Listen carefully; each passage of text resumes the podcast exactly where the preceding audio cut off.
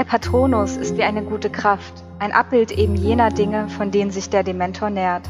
Hoffnung, Glück, der Wunsch zu überleben, doch er kann keine Verzweiflung erleben wie wirkliche Menschen. Und so kann ihm der Dementor nichts anhaben. Aber ich muss dich warnen, Harry. Der Zauber könnte noch zu schwer für dich sein. Viele gut ausgebildete Zauberer haben damit Probleme. Wie sieht ein Patronus aus? fragte Harry neugierig. Jeder Zauberer erschafft seinen ganz eigenen. Und wie beschwört man ihn herauf? Mit einer Zauberformel, die nur wirkt, wenn du dich mit aller Kraft auf eine einzige, sehr glückliche Erinnerung konzentrierst. Harry stöberte in seinem Gedächtnis nach einem glücklichen Erlebnis. Natürlich kam nichts, was er bei den Dursleys erlebt hatte, dafür in Frage. Schließlich entschied er sich für den Moment, als er zum ersten Mal auf einem Besen geflogen war. Gut, sagte er und versuchte sich das wundervolle, strömende Gefühl in seinem Bauch so klar wie möglich in Erinnerung zu rufen. Die Beschwörungsformel lautet, Lupin räusperte sich, Expecto Patronum. Expecto Patronum, wisperte Harry. Expecto Patronum. Denkst du ganz fest an dein glückliches Erlebnis? Oh, ja, sagte Harry und lenkte seine Gedanken rasch zurück zu jenem ersten Besenflug. Expecto Patronum, nein, Patron, Quatsch, Expecto Patronum, Expecto Patronum. Plötzlich zischte etwas aus der Spitze seines Zauberstabs. Es sah aus wie ein Strahl silbrigen Grases. Haben Sie das gesehen? sagte Harry aufgeregt. Da ist was passiert. Sehr gut, sagte Lupin lächelnd. Na dann, bist du bereit, es an einem Dementor auszuprobieren? Ja, sagte Harry und umklammerte fest seinen Zauberstab. Er trat in die Mitte des Klassenzimmers. Er versuchte weiter fest an den Besenflug zu denken, doch jetzt drang ihm etwas anderes ins Bewusstsein. Womöglich würde er gleich wieder seine Mutter hören. Doch er durfte nicht daran denken, denn dann würde er sie tatsächlich wieder hören, und das wollte er nicht. Oder doch? Lupin packte den Deckel der Kiste und zog ihn hoch. Langsam schwebte ein Dementor daraus hervor. Sein vermummtes Gesicht war Harry zugewandt. Mit einer glitzernden, schorf überzogenen Hand drückte er sich den Mantel an den Leib. Die Lampen im Klassenzimmer flackerten und erloschen. Der Dementor trat aus der Kiste und schwebte tief und rasselnd atmend auf Harry zu. Eine Welle stechender Kälte brach über ihn herein. Expecto Patronum! schrie Harry. Expecto Patronum! Expecto! Doch das Klassenzimmer und der Dementor verschwammen vor seinen Augen. Wieder fiel Harry durch dichten, weißen Nebel und die Stimme seiner Mutter, lauter denn je, hallte in seinem Kopf wieder. Nicht Harry! Nicht Harry! Bitte, ich tu alles! Schallendes, schrilles Gelächter, er genoss ihr Grauen. Harry! Je erwachte Harry wieder zum Leben. Er lag ausgestreckt auf dem Fußboden. Die Lampen im Klassenzimmer brannten wieder. Er musste nicht erst fragen, was passiert war.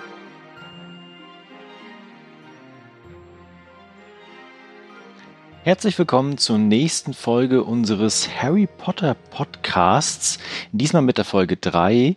Und ich bin natürlich wieder nicht alleine, sondern an meiner Seite sind die Butterbierliebhaberinnen und Liebhaber. Einmal die Miriam. Hallo Miriam. Hallo. Und der Stu. Hallo Stu. Hallo. Ich möchte nochmal wiederholen, ich möchte, dass Miriam bei mir einzieht und mir jeden Abend äh, zum Einstellen was vorliest. Kann ich auch einfach Audiodateien schicken. Das ist so, un ja, so unpersönlich. Willst, genau, Harry Potter und der Gefangene von Azkaban, oder wie ich gerne sage, Azkaban. Mhm. Ähm, genau, der dritte Film, dieses Mal etwas ganz Neues, was ganz anderes gefühlt, weil wir hatten ja die ersten beiden Filme schon besprochen und hatten ja uns auch gesagt, dass es ja eher so Kinderfilme sind und mit äh, Columbus natürlich auch äh, unter jeweiliger Regie von Teil 1 und Teil 2 gefasst sind. Diesmal ist alles ein bisschen anders. Was ist denn genau anders? Nun, Regie führte diesmal der mexikanische Regisseur Alfonso Cuaron. Den kennt man unter anderem durch Filme wie Children of Men, Roma oder Gravity. Und ich finde, der hat dem Film sehr deutlich seinen Stil aufgeprägt. Und es ist der erste Harry Potter-Film, meiner Meinung nach, wo man merkt, dass sie sich einige Freiheiten erlauben, so was die Stilistik angeht. Und es ist aber auch der erste Harry Potter Film, der in Deutschland mit einer FSK 12 gelaufen ist. Ich meine, der zweite Teil hatte auch eine 12, aber das sind wir im Vorgängercast schon drauf eingegangen. Und das ist der Harry Potter Film, wo ich finde, dass man merkt, Harry Potter wird erwachsen. Und damit meine ich nicht nur die Figur, sondern auch die ganze Filmreihe. Mhm. Ich muss ja gestehen, das ist mein Lieblings-Harry Potter-Film. Meine auch. Ähm, unter anderem, weil Zeitreisen drin vorkommen. Ich mag Zeitreisen. Ich bin da einfach gestrickt. Äh, aber ich gebe dir insofern jetzt schon recht, weil gerade visuell ist der sehr, sehr stark und bedient sich sehr vieler krasser Eigenheiten. Ich habe mir ein paar Sachen notiert. Ich habe mir diesmal Notizen gemacht, weil ich das letzte Mal wow. ganz viel vergessen, was ich so geguckt hatte und dann mir in den Kopf geschossen ist. Das habe ich diesmal alles aufgeschrieben. Und äh, da sind so ein paar Sachen drin, die man, glaube ich, erst beim zweiten oder dritten Mal gucken, irgendwann mal so am Rande mhm. sieht oder einem auffällt oder irgendwie sich nochmal Gedanken darüber macht und denkt so, haha, das ist ja geil. Ja, also was mir aufgefallen ist, als ich ihn gestern geguckt habe, war am Anfang wenn, also kurz zur Erklärung, die Dursleys bekommen Besuch von äh, der Schwester ist es, ne, von dem Oberdursley. Ich weiß gerade seinen Namen nicht. Miriam, hilf mal kurz. Wie heißt der Oberdursley?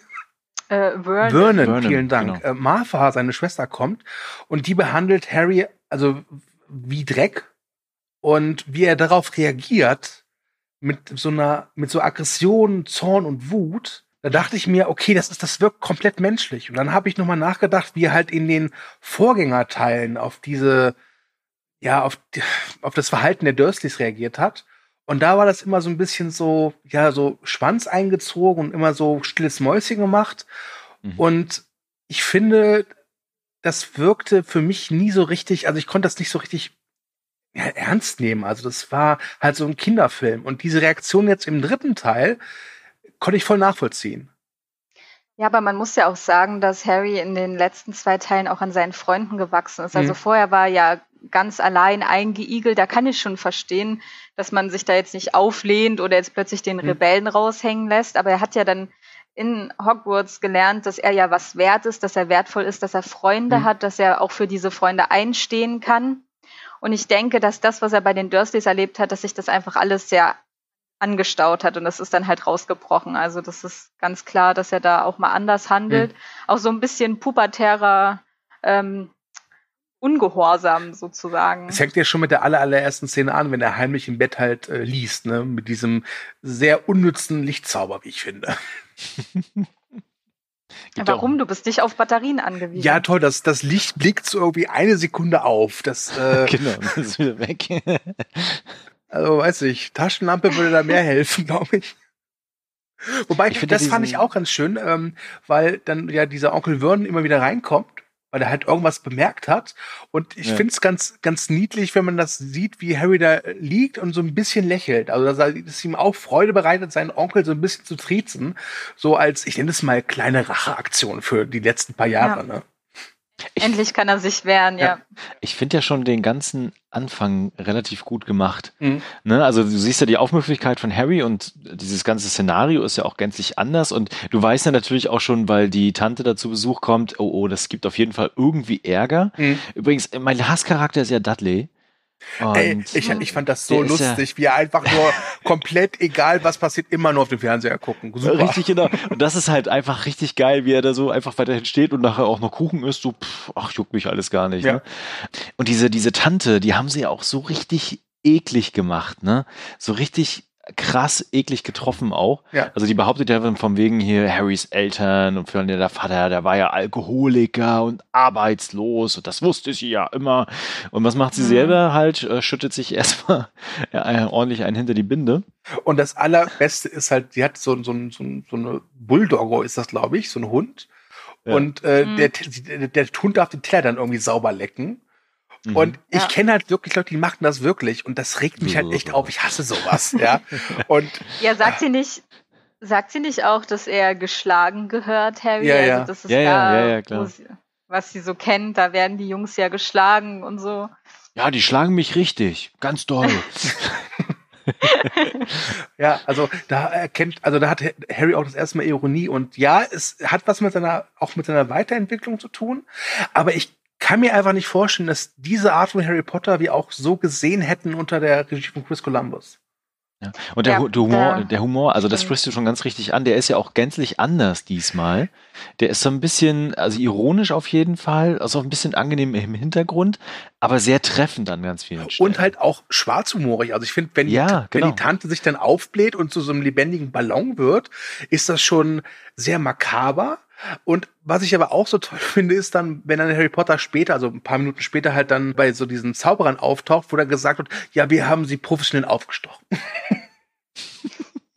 Ja, es geht ja auch schon weiter, wenn er dann vom fahrenden Ritter Ja. äh, aufgelesen wird. Also das fand ich als Kind immer sehr gruselig, Mhm. sehr komisch. Also dieses fahrende Ritterding und dann alles so schnell und gequetscht und das konnte ich als Kind immer nicht so ganz fassen. Das war immer eine unangenehme Szene. Also ich fand sie sehr cool, auch mit den Schrumpfköpfen und so. Vielleicht liegt es am, am Schaffner, weil der Krätze hat. Ja. Das ist war- ziemlich eklig. Äh, Sicher, dass er Krätze hat oder nicht einfach in der Pubertät ist mit harter Akne? Ah, das ist irgendwie ein Ausschlag oder so. Das ist echt widerlich. Äh, Zauberakne. Zauberakne, genau. Also, boah. Ja, also der, der komplette Anfang, bis äh, Harry wieder auf Hermine und Ron trifft, ist, ist ein pures Fest für mich. Habe Ja. ich auch jetzt wieder bei der x-ten Sichtung wieder komplett genossen. Auch so Kleinigkeiten, wenn da dieser fahrende Ritter dann so abrupt anhält, weil da so eine ältere Dame mit ihrem Rollator über, Ja. den, über die Straße jöckelt und dieser Schrumpfkopf so zehn, neun und merkt aber irgendwann, verdammt, das, das passt nicht so ganz nicht, Countdown. genau, dann so zweieinhalb, zwei, drei Viertel. Ja, wirklich schön. Ja. Was macht ihr denn so für lange Gesichter? Ja. Ja, das ist schon geil Und gemacht. was auch schön ist, ist, dass der Film gleich zu Anfang aber auch so eine, eine Bedrohung ganz klar implementiert, weil kurz bevor der dieser fahrende Ritter halt auftaucht, sieht ja Harry diesen Hund oder Wolf schemenhaft im Gebüsch. Mhm. Und auch wie das inszeniert wird, so, das ist so eine relativ kl klassische Horrorszene, weil die schaukeln, die schwingen halt und quietschen dabei, der Wind weht, es ist düster. Was von die unendliche Geschichte an dem Moment. Ja, durchaus, ja. Okay. Also die Vorhersagen ziehen sich ja auch durch den ganzen Film. Also es ist ja ähm, eigentlich so ein bisschen schicksalsgebend, wie da dann auch die Trelawney eingeführt wird in die Geschichte. Also sie ist ja die, ähm, die Professorin für Wahrsagerei, heißt das Fach so? Ich weiß Ich glaube ja. Ach, die, oh, Ähm. oh, da müssen wir nachher auch nochmal drüber reden. Wahrsagen, genau. Und also dieses Thema zieht sich halt von dieser Szene, wo er das erste Mal diesen Hund sieht, bis, bis zum Ende eigentlich durch. Das mit irgendwie eine böse Vorahnung. Irgendwas ist, irgendwas fühlt sich falsch an. Ja. Hast du, bevor du jetzt da einsteckst, äh, können wir nochmal über diese Szene reden, wo äh, ja quasi der Hund das erste Mal auftaucht und ja in dem Fall ja der Pate von Harry. Was würdet ihr machen, wenn ihr gerade aus dem Gefängnis geflohen seid ne, und unbedingt zu eurem Patenkind wollt, der noch ein kleines Kind ist? In welcher Gestalt macht ihr das und wie tretet ihr tatsächlich das erste Mal auf ihn zu? Sagt ihr, hey Harry, naja, wie wobei- geht's wobei dir? Ich, ich- bin dein Pate. bin jetzt kein Fachmann, aber so wie ich verstanden habe, kann der sich ja auch nun nicht nur in dieses eine Tier verwandeln. Ne? Also er ist ja ein Animagus und ich glaube, seine Hauptgestalt, ich glaube, er verwandelt sich auch gar nicht in was anderes, ist halt dieser schwarze Hund. Ja, ja, genau. Ja, ist ja und alles richtig. mir halt, aber ich bin mir halt nicht sicher, wie er das ähm, kontrollieren kann. Also äh, McGonagall ist zum Beispiel auch ein Animagus, ihre bevorzugte Form ist die Katze. Aber ich weiß nicht, wie ähm, er das nach den ganzen Monaten oder wie lange hat er da in Azkaban gehockt? ja, aber er Jahre? wird ja nicht als Hund die ganze Zeit in seiner Zelle gehockt haben. Ey, eine andere Frage. Stellt euch mal vor, er hat sich als Hund ver ver verwandelt und ist äh, leider dann an die Tante gekommen. Vielleicht war, vielleicht war Sirius Black schon der Hund am Anfang. Ne? Ach ja. Seine Hunde, Hundeform gewechselt. Ja. Mhm. Aber das, das hat mir immer Kopfschmerzen bereitet, von wegen, sag mal, wieso kannst du nicht einfach ganz normal zu dem hingehen und sagen, hallo Harry, ich bin's, ne? Äh, Ich fand es einfach eine sehr schöne atmosphärische Szene, weswegen Ja, diese Frage nicht in den Sinn gekommen ist, wenn ich ehrlich bin. Mir schon. Ja, mir auch nicht. Also mir fallen Gründe ein, warum er sich nicht zurückverwandeln konnte. Also wir sehen ja dann auch später, wenn er dann das erste Mal in seiner Form ist und auf Harry trifft, dass ihm geht's ja nicht gut, ne? Er ist ja da kaum richtig auf dem Bein, sehr schwach und ich glaube, dass er das dann auch schon in dieser Anfangsszene Ja. war und da war halt wahrscheinlich der Hund die sicherste Form. Sein Fell hat auch keinen Glanz mehr. Also. Ja, der braucht mal Oh, neues ja. Futter, glaube ich. Eine Entlausung. Hm, genau wie, genau wie der Schaffner. Ich fand auch die, ähm, also Harry ist ja dann im tropfenden Kessel, da trifft er ja dann später auch auf Hermine und Ron und die ganze Familie und äh, vorher auch auf Cornelius Fudge. Und da fand ich, ähm, ich weiß nicht, ob ihr die Szene im Kopf habt, da ist er da unten, wo es, wo es dann auch das Essen gibt und so und wo auch Mhm. die Theke ist. Und da gibt's so eine ganz schöne Kamerafahrt, wo, wo dann auch auf dieses ähm, magische Such-Wanted-Plakat Mhm. ähm, gezeigt wird und da ist diese Kamerafahrt irgendwie, habe ich als total dynamisch noch im Kopf. Also ich habe den Film, ähm, ich glaube, dieses Jahr gesehen, Anfang des Jahres, aber ich habe, äh, Stu, du hast ihn ja gestern mhm. gesehen. Weißt du, welche Szene ich meine mit dieser Kamerafahrt? Ja, ich weiß, welche du meinst und da merkt man halt auch die Handschrift von den Cuaron. Also ja, Azkaban hat jetzt, ist jetzt kein so One-Take-Fest wie jetzt Gravity oder Children of Man, aber man merkt sehr deutlich, dass der Cuaron es sehr gerne hat, hat wenn die Kamera äh, die Räumlichkeiten so ein bisschen selbst erforscht. Und das merkt man da wirklich. Also es ist auch eine schöne Szene, weil so wegen den Details, du siehst diesen einen Zauberer, der so mit magischer Art und Weise seinen Kaffee umrührt, während der mhm. Wirt so den, den Tisch abwischt und dann per Zaubernd die Stühle so auf den Tisch stellt. Es ist einfach eine sehr schöne Szene. Also ich finde, ja, allein da äh, wirkt, also der dritte Teil wirkt allein nach zehn Minuten atmosphärischer auf mich als halt die beiden Vorgänger. Übrigens dann anders, würde ich sagen. Erwachsener halt. Erwachsene, Und genau. das, das, das zieht sich auch fort, weil ich finde, es ist der erste Teil, in dem ich Harry, Ron und Hermine wirklich als Menschen oder Muggel wahrnehme und nicht als Figuren. Also ich finde, die haben sich da auch enorm weiterentwickelt, die Figuren. Alleine wenn die sich begrüßen, wirkt das nicht mehr so, hey, voll schön dich zu sehen, sondern ich glaube wirklich, das sind echte Menschen oder Zauberer, die sich wirklich wiedersehen. Das liegt aber auch sagen, daran. Sie sind keine Muggel. Ja. Genau, das liegt aber auch daran, dass da Zeit vergangen ist. Ne? Das letzte Mal hatten wir ja gesagt gehabt, dass die beiden Filme ja zusammengedreht mhm. worden sind. Also nach Teil 1 Ende, ein paar Tage später haben die ja mit Teil 2 schon mhm. angefangen. Und jetzt ist ja über ein Jahr vergangen, wo sie Zeit hatten, sich vielleicht auch schauspielerisch weiterzuentwickeln. Und natürlich auch vielleicht einen anderen Regisseur hatten, der einen anderen Fokus auch an diese Figuren hatte, an die mhm. Darstellerin und Darsteller. Oh ja, da würde ich, würde ich oh. gern mal einen Fun Fact reinwerfen, wenn ich darf. Ja, hau rein. Am Anfang hat ähm, der Alfonso Cuaron hat er ähm, sowohl Daniel Radcliffe als auch Rupert Grint und Emma Watson dazu gebeten, einen Aufsatz über ihre Rollen zu schreiben, also ob sie denn wirklich in diesem, also in ihren Charakteren drinne sind. Hm. Und ähm, Emma Watson hat wohl irgendwie 16 Seiten geschrieben in ihrem Essay. Ähm, Harry eine Seite und Ron hat es gar nicht äh, abgegeben, weil er meinte, das ist das, was äh, Ron auch getan hätte. Und das fand ich einfach super. Also da merkt man auch so, was für einen Anspruch der Cuaron an diesen Film hatte und auch an die Charaktere und dass die Schauspieler da auch richtig mitgezogen sind. Was ich auch schön finde, also so ging es mir, ich habe den damals im Kino geguckt und davor war es mir relativ egal, wer spielt jetzt Harry Potter oder Hermine. Also es wäre mir egal gewesen, wenn jetzt im dritten Teil da andere Darsteller gewesen wären. Und das war ja auch immer ein großes Thema als die Reihe relativ frisch war. Aber nach dem dritten Teil wollte ich nicht, dass es andere Darsteller gibt. Mhm. Also für mich war der dritte Teil, also wenn man richtig will, der Teil, wo Harry Potter für mich erst anfängt, wenn ich ehrlich bin. Übrigens noch ein paar Anmerkungen zu dem Anfang. Ich äh, wohne ja mit jemandem zusammen, der ebenfalls sehr, sehr, sehr, sehr, sehr, sehr großer Harry Potter-Fan ist. Du kannst ruhig sagen, dass du deine Frau meinst. und äh, als in diese Szene kam, wo der Tom das erste Mal wieder da auftaucht und äh, nach Linsensuppe fragt, ja. Linsensuppe, Herr Potter, ähm, hat sie gemeint, oh, das ärgert mich so, dass sie den Schauspieler da geändert haben.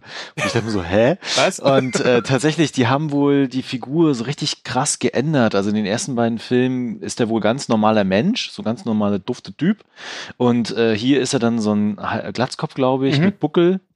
Ach so. Ja, der, der, der ganz, ganz anders dargestellt wird. Ach so, und der, der, der nächste Fakt, der mir gleich um die Ohren gehauen wurde, war dann, ja, eigentlich ist Harry da zwei Wochen und nicht so ein Tag und so.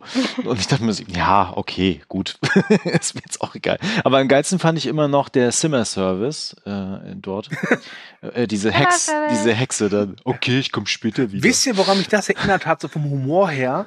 An diese Adams Family Filme. Ja, ja, ja, genau, auf jeden ja. Fall. Also sowas leicht morbides, leicht makaberes, durchaus ja. schwarzer Humor, aber nicht zu schwarz. Also das ist, dass man wirklich auch Kinder noch drüber lachen können. Wobei ich auch klar sagen muss, das ist für mich definitiv der erste Harry Potter Film, der seine Elvis Katz Freigabe auch verdient hat. Das kommt ja auch dann, wo er da äh, dieses Buch da mal aufschlägt. Ja. Wo ich mir auch denke, ey, das Buch sieht schon arg creepy aus und da ist ein Gürtel drum. Es hat bestimmt seine Gerechtigkeit, warum der Gürtel drum ist. Ne? Aber, Aber, ich finde die Idee geil, einfach diesen super. Buchrücken streicheln zu müssen, damit das Buch aufgeht. Ja.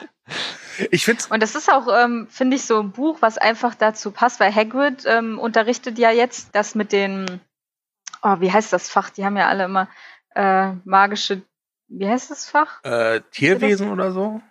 Äh, Pflege magischer Geschöpfe, ja, genau, genau, so, ja. so heißt das. Ja. Und ähm, ich finde, das Buch passt schon total so zu Hagrids Humor. So, ja, du musst doch nur seinen Buchrücken streicheln. das, das war nicht genau. so schwer. Was, was, ich auch schön finde, ist, wo ähm, äh, Dumbledore, der jetzt von Michael Gambon gespielt wird, weil Richard Harris leider verstorben ist, äh, Hagrid ankündigt und sagt, dass sein Vorgänger in den Ruhestand ist, um die, äh, um mit den verbleibenden Gliedmaßen, die er noch hat, noch ein bisschen Zeit zu verbringen. Das fand ich auch sehr schön.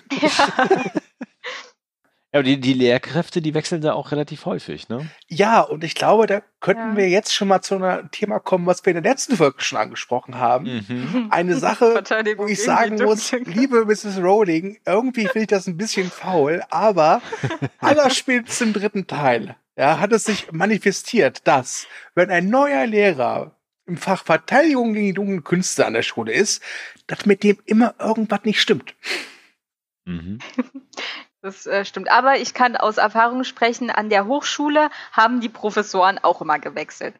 Also vielleicht. Ja, aber das war, also ich meine, klar, wechseln, ja, aber es war doch jedes Mal, ich meine, beim zweiten Teil ist dieser Hochstapler, im dritten Teil der Lupin ist ja eigentlich ein guter, ne, das muss man sagen. Im vierten Teil haben wir dann Matt I. Moody, da ist ja auch einiges im Argen mit. Also, mh.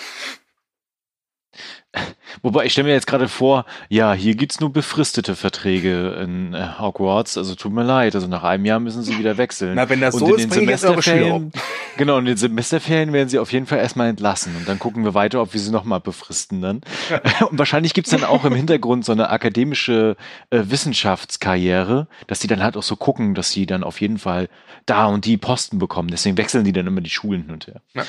Hm. Wahrscheinlich ist es so. Aber ähm, da können wir doch eigentlich jetzt mal gleich reinstarten in dieses Dementoren-Thema. Mhm.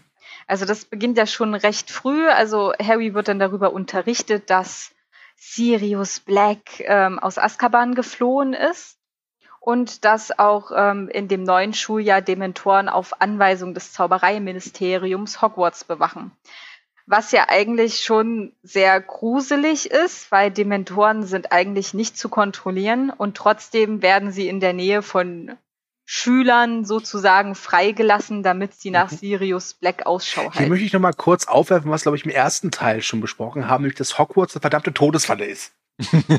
Definitiv. Stimmt. Übrigens Lupin. Bin ich ja nicht der Einzige, der, als er den Namen gehört hat, sofort dachte, ah ja, klar, ein Werwolf, alles klar. Oder bin ich blöd? Lupus, ja, ja, Lupus, ja? Lupin, hm, Professor Also ich meine, die Pflanze, also es gibt eine Pflanze, Lupine, die ist ein lateinischer Begriff ja. für Wolf. Ne? Remus. Remus ist. Ja. Remus, Remus und Romulus. Romulus. Ne? Ja, genau. Ja. Ne? Also ich meine, das ist doch, das wird dir quasi auf, auf den Kopf ehrlich, geschlagen. Ganz ehrlich, ja? der könnte auch Wolfgang mit Wolf heißen. Ja, genau. und ich dachte mir dann immer so, äh, so, willst du mich verarschen? Also, Aber ja. das, das muss ich sagen, ich mag Lupin sehr gerne, weil er ist eine unglaublich ich sympathische auch. Figur. Ist eine er, super Figur, ja. Ist eine super Figur. Er, er agiert ja auch so ein bisschen als Vaterersatz. Mhm. Er hat mit diesem, was Miriam gerade eben vorgelesen hat, mit diesem Training, nenne ich es mal, eine wunderschöne Szene, die gleichsam als Comedy-Einlage gut funktioniert, gleichsam die Geschichte aber weiter vorantreibt und auch so ein bisschen die Figuren, die da antreten, so ein bisschen ausbaut. Toll gespielt von David Hewlett. Und ich mag den sehr, sehr, sehr gerne. Es gibt aber eine Sache, die hat mich nie losgelassen bei ihm seitdem ich den Film das erste Mal geguckt habe. Und zwar, dass der immer von Harry möchte, dass er Schokolade isst. Und ich dachte mir, jedes Mal, wenn ich den Film gucke, denke ich mir so, da muss doch irgendwas mit dieser Schokolade sein. Das muss doch irgendwas sein. Ja, das naja, führt einfach nur, ähm, dass du Endorphine bekommst. Ja, Schokolade macht glücklich. Ja. Und Glück ja. ist ja das, was Dementoren aussagen. Aber da kommen wir doch jetzt gleich zu dieser, ähm, zu der Hogwarts Express Szene. Also mhm. da mit den Dementoren und oh, das war so gruselig damals und ähm, ich musste den Film sehr, sehr lange schauen, bis ich verstanden habe, dass diese Frau, die da Harry hört, die so schreit, dass das seine Mutter ist, weil das wird ja nie wirklich erklärt. Also später sagt er dann irgendwie mit der Mutter, er hätte sie gehört. Aber damals habe ich nie diese Verbindung gezogen, dass das erste Mal, wo diese Frau da schreit, dass das ähm, Lily Potter sein mhm. soll und nicht irgendwie Hermine, die im Hintergrund schreit, weil Harry umgekippt ist oder so. Mhm. Aber tatsächlich, die Szene insgesamt, also auch wie die Dementoren dargestellt sind, das ist mhm. schon oh, krass. Ja, gruselig. Ja. Ja, und dann kommen, kommen ja die Dementoren so in das Abteil rein und die Fenster beschlagen und die bekommen sogar so Eiskristalle und Aber ist hier, schon sehr genau. atmosphärisch. Aber lasst uns doch mal an dieser Stelle nochmal über diese Harry Potter Gesellschaft sprechen. Ich äh, muss nochmal betonen, das ist eine sehr barbarische Gesellschaft, die ihre Gefangenen quasi von Monstern bewachen lässt, äh, die sie Mhm. aussaugen. Und wenn dann welche entkommen sind, dann fliegen die halt umher und saugen ebenfalls andere aus. Äh, Das gleiche ist übrigens mit dem Henker, dass es immer noch Leute gibt, die da rumlaufen mit so einer Maske Mhm. und so einen riesen Hackebeil und sich denken so, heute, heute kann ich wieder den Kopf abhaken. Äh, ja, Also sowieso aber auch ist, das gehört dazu. Ist, sowieso ist der Tod ja wirklich sehr präsent in dem Film. Es ist zwar, Ja, es ist zwar nur eine kleine Szene, die auch ganz witzig ist, die auch mal den makabren Humor unterstreicht, aber es gibt ja diese Szene, wenn dieser Vogel da durch Hogwarts fliegt und dann fliegt er Mhm. irgendwie durch diese Glocke durch, also an dieser Glocke vorbei und dann so aus Mhm. raus und dann an der dieser peitschenden Weide, die Weide, bäm, und dann ja, ist der Vogel halt mal gewesen. Ich weiß nicht, aber das, das, das sagt viel über den Film aus, wie ich finde. übrigens diese Szene mit dem mit der peitschenden Weide, das ist übrigens, das ist großartig. Das ist das, was ich letztes Mal meinte mit diesen Jahreszeiten, Mhm. äh, weil diese kleinen Momente zeigen in dem Film ja, dass sich ja was ändert, Ja. dass es ein Schuljahr ist. Mhm, das stimmt, ja. Ja, aber ähm, der Tod, der zieht sich ja auch durch diese äh, Wahrsagenstunden, wenn sie dann da alle ihren Teesatz lesen sollen und bei ähm, Harry sehen sie dann halt den Grimm, den schwarzen Hund und der den Tod ähm, von Mhm. jemandem hervor ähm, vorhersagen soll.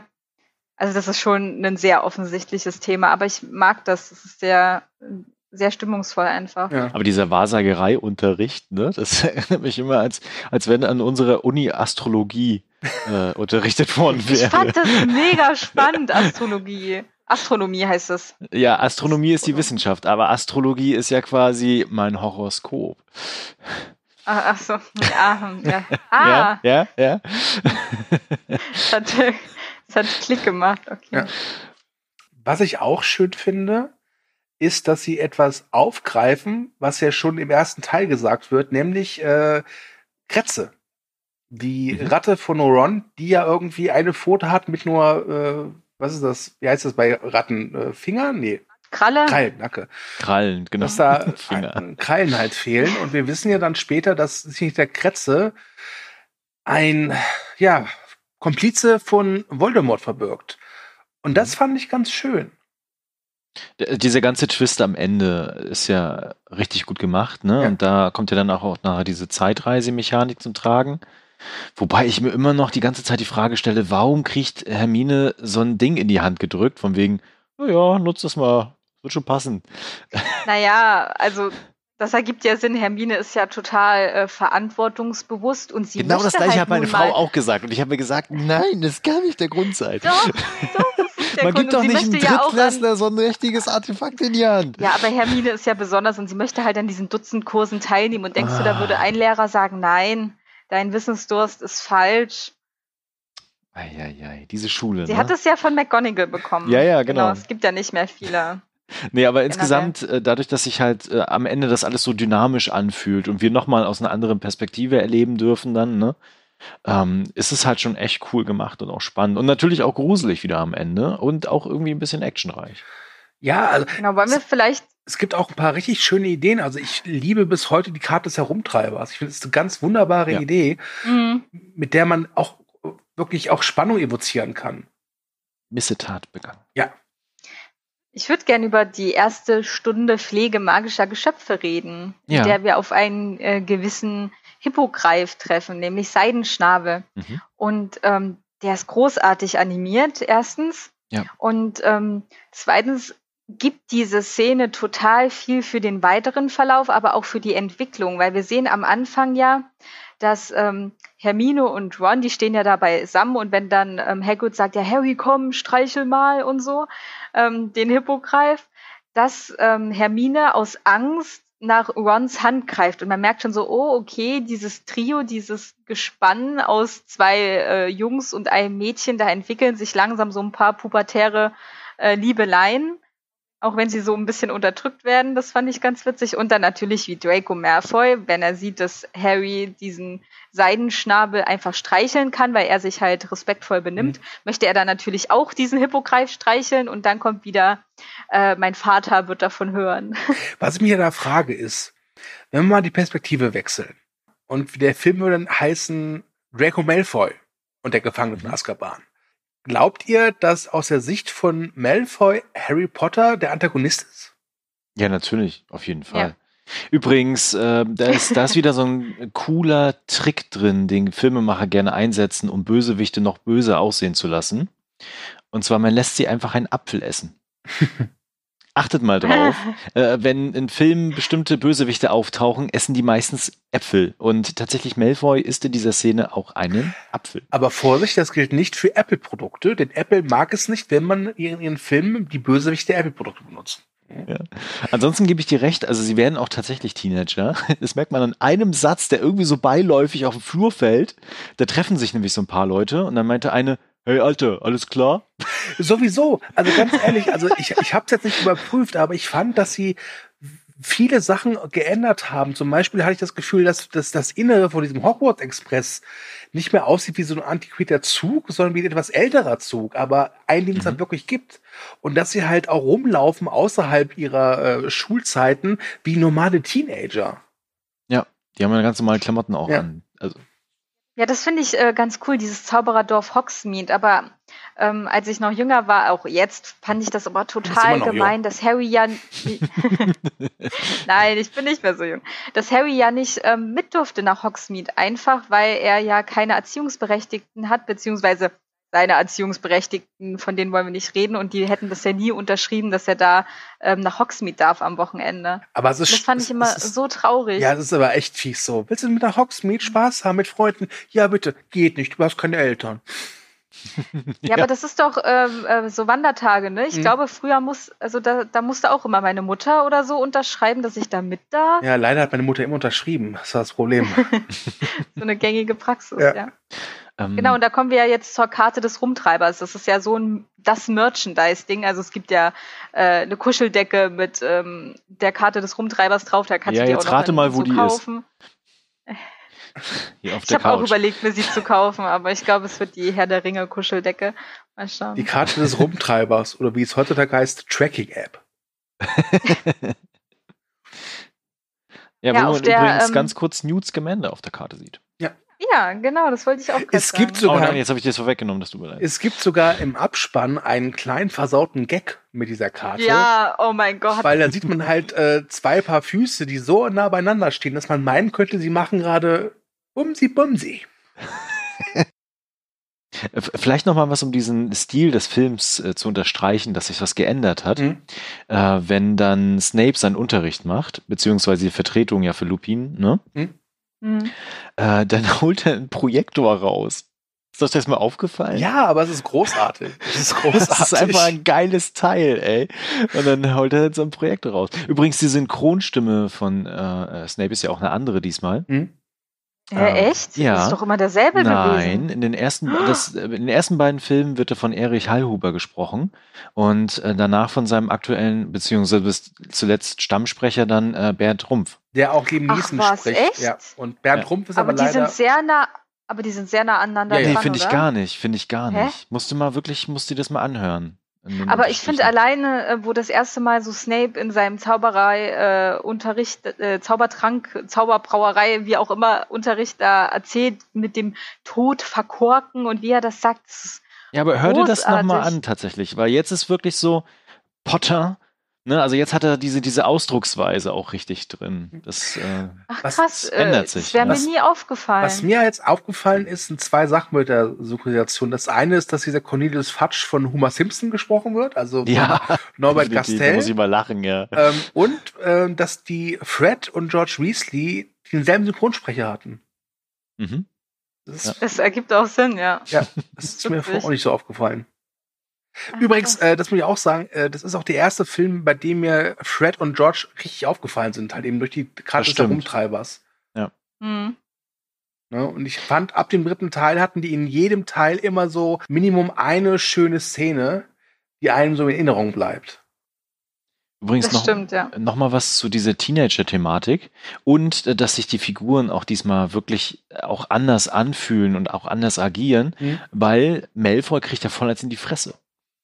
Ja, Das ist eine großartige Szene. mit der Faust. So. Und das ist auch so richtig, da wäre Draco nie drauf gekommen, weil jemanden ins Gesicht zu boxen ist so eine Muggelart. Und Ja. Hermine, die ja als, ähm, ähm, als Muggel aufgewachsen ist, Mhm.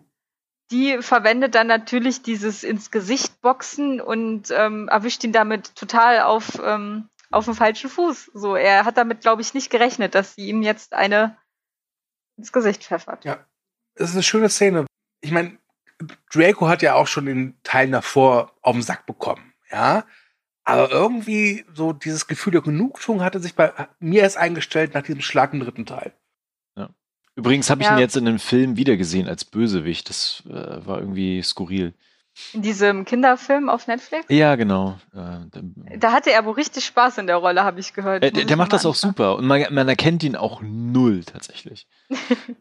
Ich fand es ein bisschen schade, weil ich glaube, dass der Darsteller von Draco Malfoy, äh, wie heißt er jetzt nochmal? Tom Felton. Tom Felton. Tom Felton, dass der durchaus ein guter Schauspieler ist, aber er hat halt einfach dieses Problem, dieses Typecasting. Also er hat ja auch in diesem Planet der Affen Mhm. äh, Sequel, dem ersten Teil mitgespielt, irgendwie Prevolution, Revolution, Evolution, schieß mich tot, ich weiß es gar nicht mehr.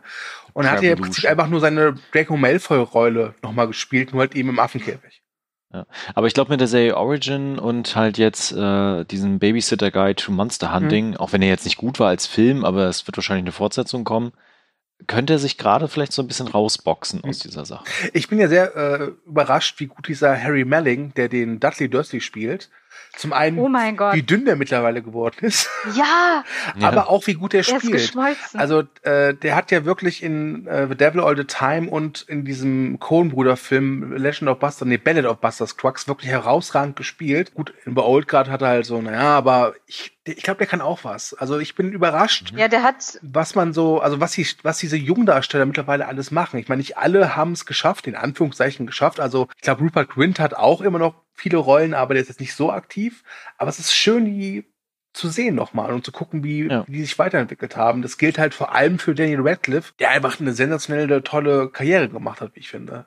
Neben Emma Watson. ja, also der, ähm, der Melling, der hat, also der spielt auch eine kurze Rolle in der neuen Netflix-Serie äh, Das Damen-Gambit, von der ich euch vorhin erzählt hatte. Das war auch ganz witzig. Da dachte ich mir auch, okay, ich sehe den jetzt irgendwie dauernd. Ja, der scheint irgendwie jetzt bei Netflix unter Vertrag zu stehen, habe ich das Gefühl, ne?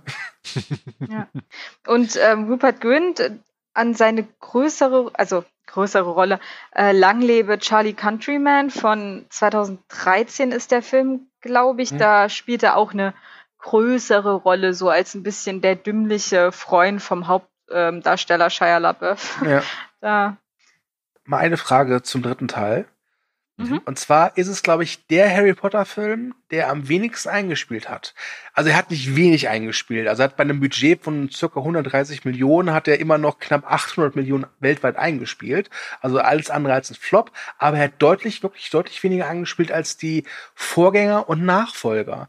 Und das finde ich ein bisschen seltsam, weil ich habe schon das Gefühl, dass der äh, oft wirklich als der Beste gilt. Also ich kenne viele, die wie, wie ich sagen, es ist der Beste, also zum Beispiel der Kollege Thomas hier. Aber Mhm. glaubt ihr, dass viele vielleicht ein bisschen uneinverstanden damit waren, wie die Reihe sich da weiterentwickelt hat? Gla glaubt ihr vielleicht, dass ein paar Leute sich gewünscht hätten, dass es halt mit dieser Stilistik weitergeht? Ich kann jetzt nur mal eine Vermutung anstellen. Also der kam ja 2004 raus, da war ich neun. Ich bin ja mit den Filmen aufgewachsen und hätte meine Mutter nicht gewusst, dass ich so Filme ab kann, weil wir auch immer so Filme geschaut haben, hier Herr der Ringe und alles. Und wenn sie dann nicht mit mir ins Kino gegangen wäre, also bewusst gesagt hätte, ich nehme dich mit, ich bin ähm, der Erzie die Erziehungsberechtigte, wir gucken uns jetzt einen FSK 12 Film an, dann hätte ich den wahrscheinlich auch nicht sehen können. Mhm. Mhm. Und vielleicht ging es ja so mehreren Familien, also dass die sich unsicher waren. Ich weiß auch nicht, wie der erste Trailer war, aber ähm, wie, also dass sich viele dachten, ach, ob das jetzt was für unsere neun- und zehnjährigen Kinder da ist, hm, da gehen wir jetzt mal nicht rein. Das sieht ein bisschen finster Mhm. aus, kein Familienfilm mehr. Das könnte es vielleicht gewesen sein. Das glaube ich auch, ja. Ja.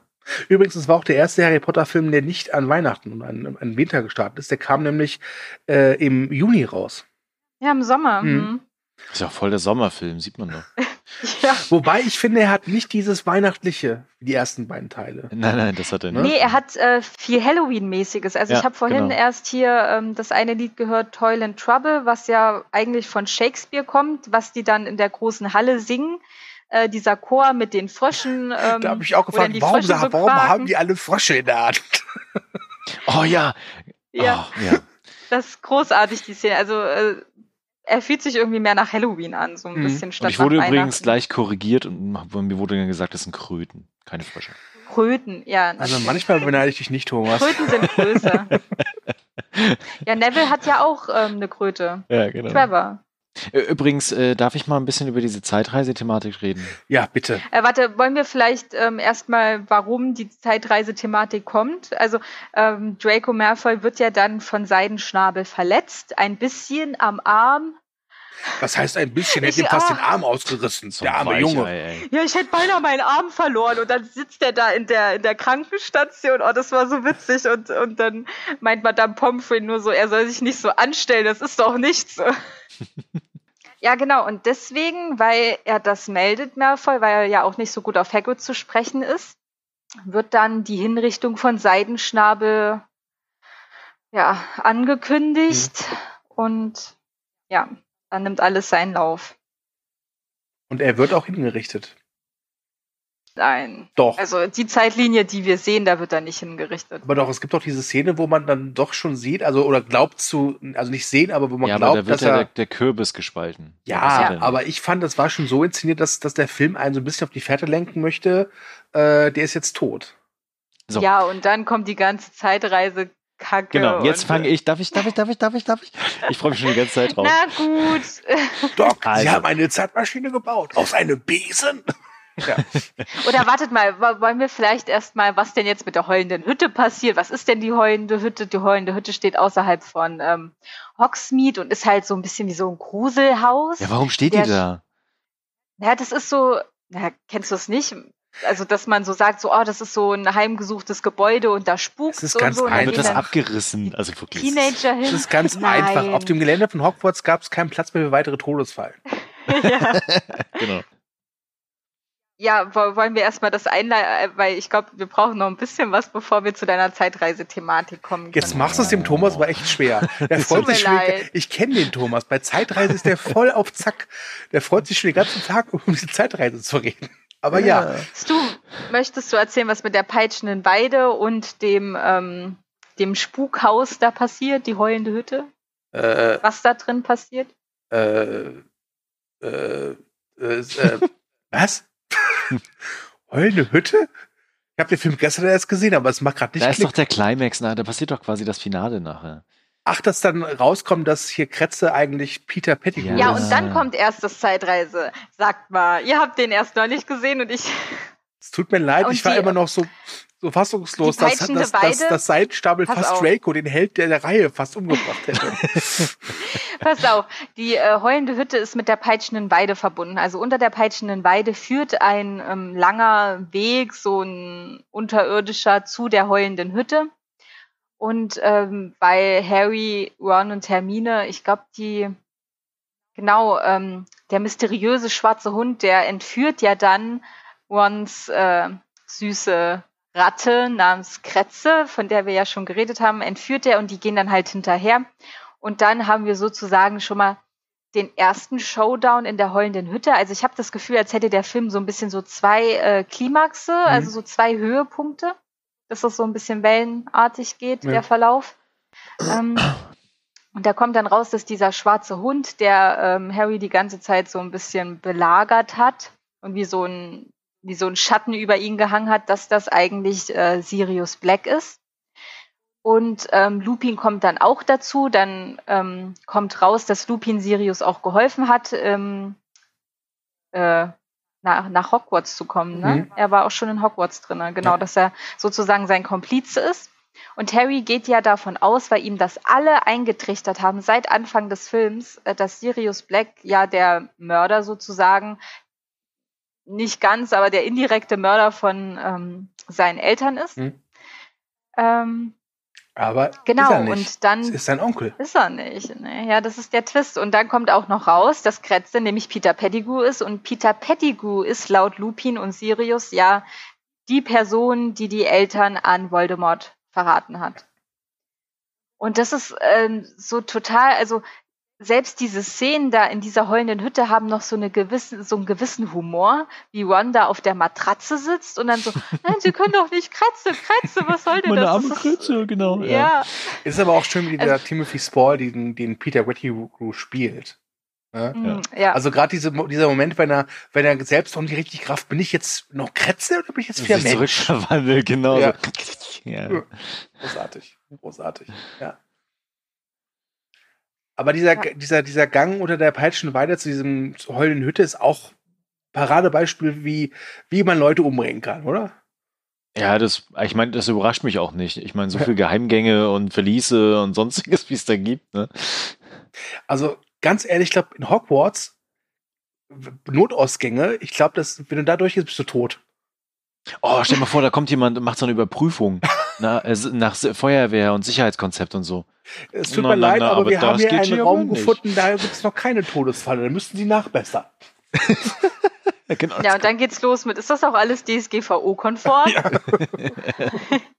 Die Karte des Genau. Rumtreibers auf jeden Fall nicht. Ja, genau. Also es kommt raus, dass Pettigrew die Person ist, die ähm, Harrys Eltern verraten hat. Und dann sind sie auch schon wieder draußen, weil sie nämlich ähm, Pettigrew ausliefern wollen. Also sie wollen ähm, endlich, dass Gerechtigkeit greift. Und da verwandelt sich Lupin wegen des äh, Vollmondes in einen Werwolf. Wobei, da Mhm. habe ich immer ein Problem mit, mit dieser Stelle. Mit, mit dem Werwolf. ja, nicht mit, dem, nicht, nicht, nicht mit der Inszenierung oder mit der ganzen Story und so, sondern mit dem Punkt, dass er vergessen hat, dass er ein Werwolf ist und dass an dem Tag äh, Vollmond ist. und Muss er ich sein, auch äh, sagen, das war echt Serum nicht mies genommen hat. geplant. Ja, genau. Also das ist wirklich dumm. Alter, weil Das, das stimmt. Vollmond, aber ich stepp. Sorry, Jungs.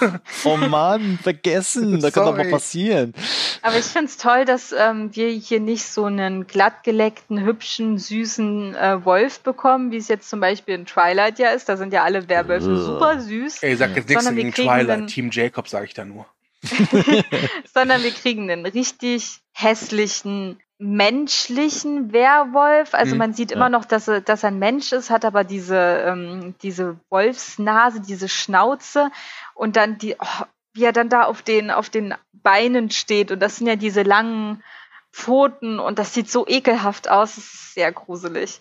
Also da, wobei da Ah. muss ich sagen, da, es sieht nett aus, aber es gibt da schon noch Filme, wo die Werwolf-Verwandlung wesentlich drastischer aussieht und wo die Werwölfe auch äh, gruseliger aussehen, wie ich finde. Also Echt? ja, also guck dir mal den American ersten Werewolf Werewolf. an. Ja, ja, da ist Ja. Äh, also Oh, ja. also da merkt, da- das muss ich vielleicht sagen, also der Film ist gut gealtert, aber ich finde gerade Lupins Werwolf sieht man schon sehr deutlich, dass der aus dem Rechner kommt. ja, aber es ist okay. Es ist okay, Mhm. definitiv. Ich Genau. bin halt nur gerade bei Werwölfen ein sehr großer Fan, wenn das handgemacht ist. Ja, das stimmt. Ja. Was ich hier aber noch toll fand an der Szene, ähm, dass sich ähm, Snape ja direkt vor die ähm, vor unser Trio wirft, also vor Harry, Ron und Hermine, um sie zu beschützen. Das ist auch so eine Szene. Äh, ich, damals gab es ja so Hefte, ich weiß nicht, ob die jetzt immer noch so rumliegen, wo halt immer, das kommt jetzt bald im Kino und das hier sind die Top-Charts oder so und die lagen dann immer, weiß ich nicht, bei Saturn rum oder so. Und da weiß ich noch ganz genau, dass dieses Bild, wie Snape da vor den Schülern steht, genommen wurde. Ja, und dann stimmt, ja, hier, ja, ja. Kannst du dich auch dran erinnern? Aber das ist auch ein großartiges Bild und es sagt auch so viel über Snape aus, weil Mhm, ähm, das stimmt, ja. Snape ähm, hat ja, Snape geht ja auch davon aus, dass Sirius Black ähm, Harrys Eltern verraten hat. Und wir wissen ja mittlerweile, dass Snape da so. Nee, wissen wir noch nicht. Soll ich das schon verraten? Also ganz ehrlich, äh, wir haben schon Wir müssen, wir müssen hier nicht auf Spoiler achten, Also- genau. Also ich meine, äh, hau Okay, raus. Spoiler. Ja, äh, dass Snape ja eine kleine Obsession mit Harrys Mutter hatte und dass er natürlich sehr sauer auf Sirius Black ist, der ja ähm, für den Tod von Lily Potter verantwortlich sein sollte. Und deshalb wollte er ihn stellen, ähm, wurde dann aber außer Gefecht gesetzt und dann trotzdem, obwohl er von diesen Kindern sozusagen verarscht wurde und da hier sein Nemesis rumrennt, wirft er sich trotzdem vor die Kinder. Und ich finde, das sagt sehr viel über ihn aus. Ja, er hätte auch einfach Harry nehmen können, nach vorne schmeißen, ne? Ja. Hier, friss den zuerst. Nimm den Brillenträger. Bei seiner Mutter Aber- konnte ich schon aber- nicht landen. Aber gib mir die Augen, ja, weil es sind ja Lillys Augen. Stimmt. Ach ja, Snape, der alte Stelzbock. Äh, Genau, und dann ähm, geht's ja dann schon ein bisschen mit dieser wirren Sache los. Sie rennen ja dann vor dem Werwolf weg und dann ist da plötzlich das äh, irgendwie das Geräusch von einer, von einer anderen Werwolf-Dame, die da irgendwie schreit und dann sind sie ja da am See und die Dementoren kommen und dann ist da plötzlich ein Patronus. Ähm, ich glaube, wir müssen nicht erklären, was ein Patronus ist. Das hatte ich ja am Anfang vorgelesen. Patronus ist halt sozusagen Schutz, Die Waffe ja, gegen Schutzzauber, Dementoren. sowas in der Art. Ja, ja. Ja. Ähm, Können wir jetzt bitte zur Zeitreise ja. kommen, sonst platzt der Thomas. Warte, warte, wir sind jetzt im Nein. Krankenflügel. Ah, Genau, ich und, finde es ähm, toll. Miriam weiß genau, wie sie Thomas zum Leiden kann- bringen kann. Super. Ich genieße das gerade. Mach weiter, Miriam. Spezialität. Ähm, es geht ja gleich los. Also Dumbledore äh, kommt ja dann in den Krankenflügel und sagt, okay, Sirius wurde verhaftet, soll jetzt bald von den Dementoren geküsst, also umgebracht werden, weil ihm dann die Seele ausgesaugt wird und er hat dann sozusagen nur noch die leere Hülle. Die leere Jetzt stelle ich mir gerade vor, wie so der Dementor vom Spiegel steht und sich dem Labello die Lippen nachzieht. Mhm. Ähm, Der Kannst gerne vortreten, Ja. wenn du von ihm äh, geküsst ich, werden ich hätte gerne, ich würde gerne mal dazwischen grätschen, weil ich eine Ach. Frage hätte, die mir gerade kommt. Und zwar habe ich ja Mhm. schon erwähnt, dass Richard Harris verstorben ist und Michael Gambon jetzt seinen Job hat als Dumbledore. Mhm. Wie findet ihr ihn? Weil ich muss sagen, Super. ich fand Michael Gambon letztlich immer ein bisschen besser als Richard Harris. Ja, ist er auch tatsächlich, ja. Ich weiß nicht, also der Dumbledore in den ersten beiden Filmen ist ein anderer als der Dumbledore ähm, ab dem dritten Teil. Ja. Also ich finde, ähm, der hat es äh, sehr gut gemacht in den ersten beiden Teilen. Da war es immer so ein bisschen die väterliche Figur und ich bin absolut kein Fan von Dumbledore. Ich hasse den richtig, richtig. Ja, der richtig. ist ja auch ähm, intrigant, ne? Und Oh, schiebt immer ja. andere Formen, seine Arbeit zu erledigen. Mhm. Also ich muss Ähm, sagen, mich aber ich erinnert halt gut. Dumbledore so auch so von seiner Gestik und wie er sich bewegt und wie er spricht, in den ersten beiden Teilen halt wirklich an so einen klassischen alten Zauberer. Also könnte ich Mhm. mir auch vorstellen, dass der nachmittags äh, mit Gandalf im Golfclub eine, eine ruhige Kugel schiebt. Und ich finde, Michael Gambons Dumbledore wirkt auch menschlicher auf mich. Ach, das hätte ich jetzt so nicht gesagt. Also Aber ich mag stimmt. beide Schauspieler. wow, okay. Diskutieren wir noch oder möchte, möchte Diktator Stu weitermachen? Ich gestatte dir noch einen Satz dazu, aber dann ist genug. Ähm, Ian McKellen sollte eigentlich auch mal Dumbledore spielen. Also der war auch in Ja. den Gesprächen. Oh, das wäre ein Aber Mindfuck ich- gewesen, oder? Wenn er das ja, ist es. Gandalf? Ist es Du Dumbledore? kommst nicht Man vorbei. nicht. Äh, nein. Moment. Geil, das wäre geil gewesen. Ey. wir sind die Zukunft, nicht die Menschen. Nein, das ist X-Men, verdammt. Wären so ganze Jokes weggefallen, wie in den Lego-Filmen oder sowas. ja. So. Okay, ich sag jetzt den letzten Satz und Thomas, dann kannst du los. Endlich. Und zwar in diesem Krankenflügel ähm, sagt ja dann Dumbledore zu Hermine, dass sie ja was hat, um diese ähm, Hinrichtung zu verhindern, um mehrere Leben zu retten, sagt er und spielt damit auf Seidenschnabel an. Und dann ähm, dreht Hermine den Zeitumkehrer zurück äh, bis zum Vormittag, genau. Weil das äh, findet alles an einem Tag statt. Das ist auch total krass. Also es ist ja dieses ganze Schuljahr, aber alles, was in diesem Film eigentlich wirklich relevant ist, äh, spielt sich an Mhm. einem Tag ab. Das. Thomas? Also ich bin ja jetzt nicht unbedingt der Zeitreise-Experte, aber also der erste Hinweis wäre, äh, Hermine kann den auch, glaube ich, äh, irgendwas bei 84.000 Mal oder so drehen, dann kann sie nachher Voldemort töten. Ähm, ich glaube, das war mal in einem Honest-Trailer drin, nur so. Aber ganz ehrlich, glaubst du, dass eine Zauberschülerin im dritten Jahr was gegen Voldemort ausrichten kann? Ich glaube nicht. Naja, sie könnte ihn ja als Baby. E egal. Auf jeden Fall ähm, ist es halt so, dass mit der Zeitreisethematik das so erklärt wird, dass wenn sie in der Vergangenheit reisen, schon längst Teil der Vergangenheit gewesen sind. Ne? Also das sieht man ja auch an verschiedenen Stellen dann, wo sie ja dann aktiv werden, um Dinge zu tun, dass die dann passiert sind, obwohl sie ja schon passiert sind, wie sie sie schon erlebt haben. Und ganz am Ende rennen sie ja wieder rein und sehen sich ja selber, wie sie dann verschwinden, um das dann abzuschließen. Aber es gibt ein Zeitreiseparadox in dieser ganzen äh, Thematik. Und zwar an der Stelle, wo Harry sich quasi selbst rettet durch den Patronuszauber, wo er ja mhm. denkt, das ist sein Vater, löst er ja quasi sich aus dieser Gefahr heraus durch sich selber. Aber das kann nicht passieren in der ersten Zeitschleife, um diese Zeitschleife zu etablieren. Ja, also ich habe auch das Gefühl, dass wir ähm, beim ersten Mal, wo sich alles abspielt, dass wir nicht äh, die Originalversion sehen, sondern wir sehen schon die veränderte Zeitlinie. Weil es passieren ja schon die Sachen, von denen, also sie reisen ja dann zurück und zum Beispiel Hermine ähm, ruft dann ja nur wie so ein Wolf, weil sie ja beim ersten Mal gehört hat, dass jemand wie ein Wolf gerufen hat. Aber woher weiß sie das denn? Also das ist total, äh, ja. Genau, das ist halt ein großes Problem, ist ein Paradox, ne, ein Zeitreiseparadox. Und äh, dass es halt nicht mehrere Zeitebenen geben kann, sieht man halt dadurch, dass sie ja noch in dieser Zeitebene existieren und dann verschwinden in die Vergangenheit und sie sich selber ja noch sehen können. Das würde ja bedeuten, wenn sie mehrere Anläufe gemacht haben, dass es ganz, ganz viele Hermines und äh, Harrys gibt, äh, die immer wieder an verschiedenen Punkten auf und äh, verschwinden und wieder auftauchen oder dahin laufen oder wieder sie zurück in die Vergangenheit springen. Und du, äh, dann hätten wir so eine Thematik wie bei Future Man. Ich meine, das wäre ziemlich witzig, aber irgendwie auch strange. Also ich muss sagen, ähm, diese ganze Zeitreisethematik im dritten Teil sorgt eigentlich dafür, dass ich den jetzt nicht so sehr mag wie ihr.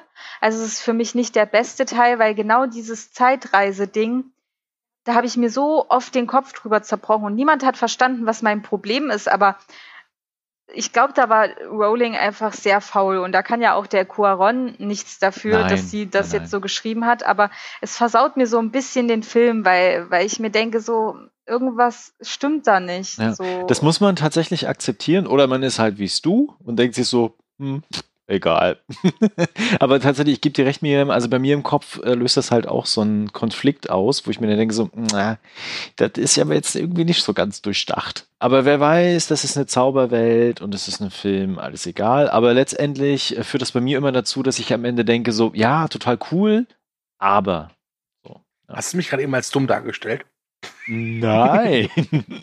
also, also ich kann, ich kann das schon nachvollziehen, dass man, wenn man drüber nachdenkt, sich denkt, so, warte mal, das ergibt keinen Sinn. Aber ich finde einfach, dass der Film alleine von der Inszenierung mir jedes Mal so viel Spaß macht, dass es mir vollkommen ja, egal ist. Also der nimmt mich halt jedes Mal mit. Und ich merke dass bei Filmen, die mich nicht so abholen, dann denke ich über solche Sachen auch länger nach. Und bei dem Film eben nicht. Wie gesagt, kann verstehen, dass das Leute beschäftigt. Mich beschäftigt das nicht so. Aber ich bin ja auch doof. Ja, ich bin ja nur halt ein so Hufflepuff. Ein, ja. Genau, ein Hufflepuff. Ja, genau. genau. Gryffindors und Ravenclaws stört das mehr. Ja. ich glaube, wir können lange mal zum Schluss kommen. Mhm. mhm. Ich möchte nur eine Sache sagen, also ansprechen, die ich unglaublich toll finde. Und zwar die letzten Filme haben ja immer damit geendet, das Schuljahr ist zu Ende und man trennt sich. Und das ist ja auch in dem Teil wieder so. Aber es gibt jetzt keine es gibt, also die letzte Szene ist keine Abschiedsszene, sondern wir sehen halt, wie Harry auf Seidenschnabel umfliegt. Ja. Und das ist so ein, es transportiert so ein wunderschönes Gefühl von Freiheit. Mhm, also Harry hat ja gemerkt, er ist doch nicht mehr alleine, er hat seine Freunde und er hat einen Onkel.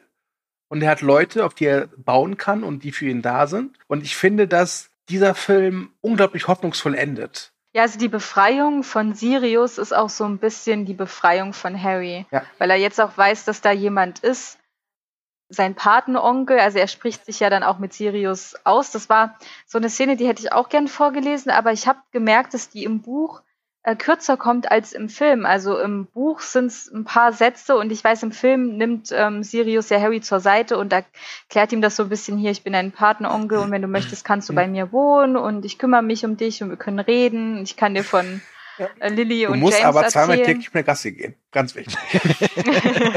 und Hundefutter kaufen. Ja. Ähm, und das kommt im Buch gar nicht so rüber. Das fand ich ein bisschen schade. Deshalb habe ich dann auch eine andere Szene genommen zum Vorlesen. Mhm. Aber das war auch so was, das ist so eine richtig herzerwärmende Szene. Wobei, was auch mal, das haben wir gar nicht erwähnt, dass Sirius Black von Gary Oldman gespielt wird. Ja. Ich ja. erkenne, also manchmal vergesse ich das und ich erkenne ihn auch nicht. Soll ich euch einen blöden Fun Fact erzählen Bitte. von mir? Ja, gerne. Also, ähm, bevor der Film rausgekommen ist, äh, kannte ich das Buch ja schon und habe auch gewisse Sachen nachgespielt mit Playmobil-Figuren. So, allerdings waren meine Playmobil-Figuren ein bisschen limitiert. Das heißt, Siri Sirius Black war bei mir der Inder mit Turban.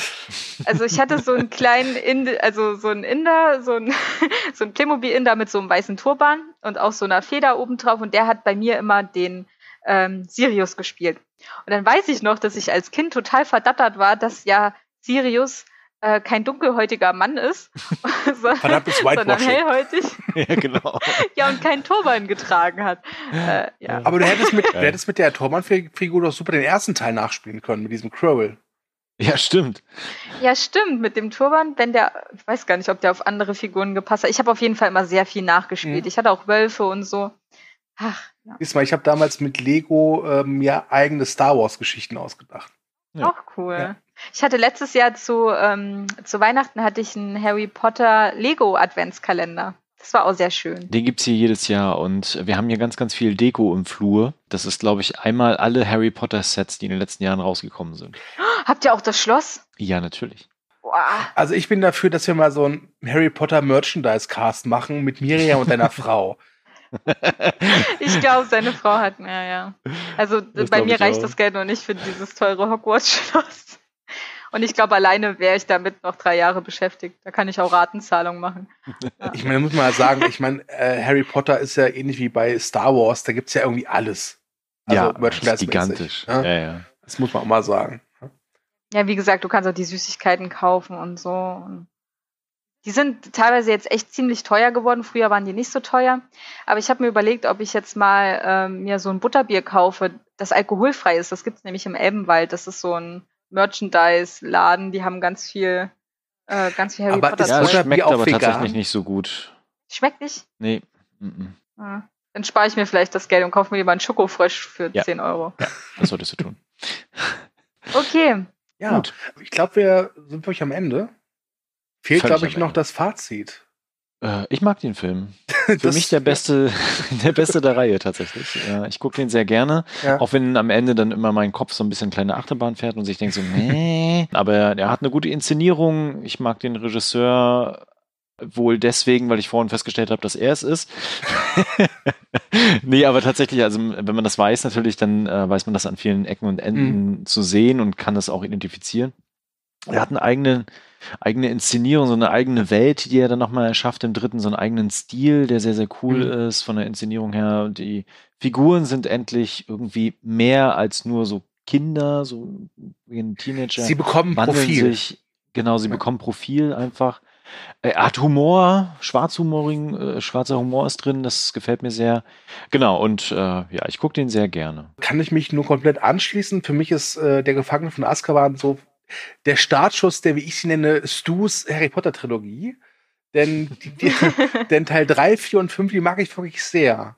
Und ich freue mich auch jetzt darauf, den vierten Teil jetzt für den nächsten Cast nochmal zu gucken. Und ich möchte hier schon mal kurz anteasern, wir haben beim vierten Teil auch einen Gast. Das wird mhm. sehr spannend, da freue ich mich sehr drauf. Mhm. Und ja, also wie gesagt, für mich ist der dritte Teil immer noch der beste. Kann natürlich sein, dass ich jetzt nächste Woche sage, boah, ey, der vierte ist noch besser. Ich weiß es nicht. Aber es hat mir wirklich großen Spaß gemacht, ihn nochmal zu gucken und äh, werde ihn wahrscheinlich auch nächstes Jahr oder zwei Jahren spätestens wieder gucken, weil er mir so gut gefallen hat. Miriam. Ich mag den Film auch sehr gern. Ich habe ihn tatsächlich auch ein bisschen besser bewertet als Teil 1 und 2. Er kriegt von mir 8,5 Punkte. Ähm, ist für mich nicht der beste Teil der Reihe, allein ähm, wegen dieser Zeitreisethematik. Das äh, stimmt da für mich alles nicht so. Das macht das Ende für mich nicht ganz so rund. Ähm, ja, aber ich muss zustimmen, auch wenn ich den Sprung zum zwei, vom zweiten zum dritten Teil schon sehr extrem finde. Auch, also Harry sieht ja gefühlt fünf Jahre älter aus, ist er wahrscheinlich auch als im zweiten Teil. Ähm, ja, aber sonst finde ich den auch sehr gut. Äh, ja, genau, 8,5 Punkte von mir und allerdings nicht mein Lieblingsteil, der kommt da noch. Bin gespannt. Ja, ich auch. Gut, dann bleibt mir nur das obligatorische Endgelaber.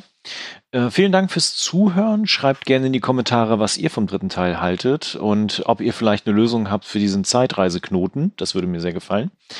Äh, genau, ansonsten äh, liked uns, äh, teilt uns, verbreitet die Kunde und ich freue mich schon auf Teil 4. Ihr euch hoffentlich auch und ich sage schon mal Tschüss und übergebe an Miriam. Ja, danke, dass ihr wieder dabei wart, dass ihr uns zugehört habt, mit uns auch ein bisschen auf Zeitreise gegangen seid. Und ähm, ja, ich freue mich schon sehr auf den nächsten Teil, vor allem wegen unseres Gastes. Dem schließe ich mich an. Ich möchte nur kurz anmerken, ihr findet Movie Break auch bei Facebook, Twitter und Instagram. Und es war mir eine große Freude mit euch über den dritten Teil der jetzt nachweislich auch ganz klar der beste Teil der Reihe ist, zu reden. buh, buh. buh, buh, ja. Es hat mir großen Spaß gemacht und bis zum nächsten Mal. Tschüss.